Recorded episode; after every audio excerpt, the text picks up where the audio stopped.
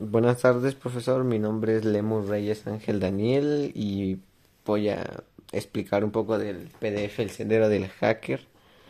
De los temas que vimos fue la filosofía en cliente-servidor. Es una red compuesta por miles de LANs, que son redes de área local, que se comunican entre sí de, de este modo mientras unas hablan, otras responden o se encuentran escuchando. La comunicación establecida siempre consta de dos partes, petición y respuesta.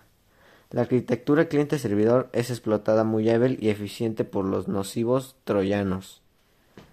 Con la arquitectura cliente-servidor, todos los detalles como trabaja el servidor se ocultan al cliente. Hay que hacer la aclaración que los administradores de sistemas cuando gestionan sus redes a cargo evitan usar los términos cliente y servidor para evitar confusiones entre los programas de la aplicación. Estándares y normas. El objetivo de estandarizar los procesos permite tener siempre un nivel de calidad. Si un componente de los ingredientes falta o el tiempo en la parrilla fue excesivo, el producto final sufre y el consumidor se dará cuenta. Capas de red. Modelo OSI. La organización que se encarga de regular los estándares ISO y en 1983 sus miembros aprobaron el modelo OSI Open System Interconnection.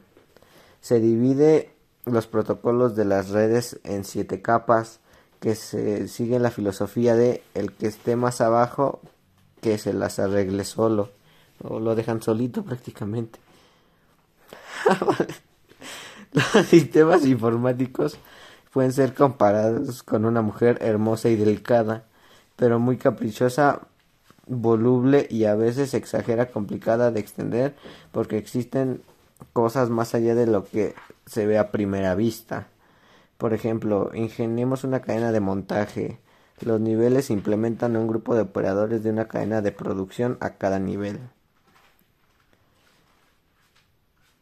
Capa física es la capa también llamada nivel que tiene que ver con la transmisión de bits de un canal de comunicación. Capa de enlace. La tarea principal de esta capa es tomar un medio de transmisión en bruto y convertirlo en una línea que parezca libre de errores.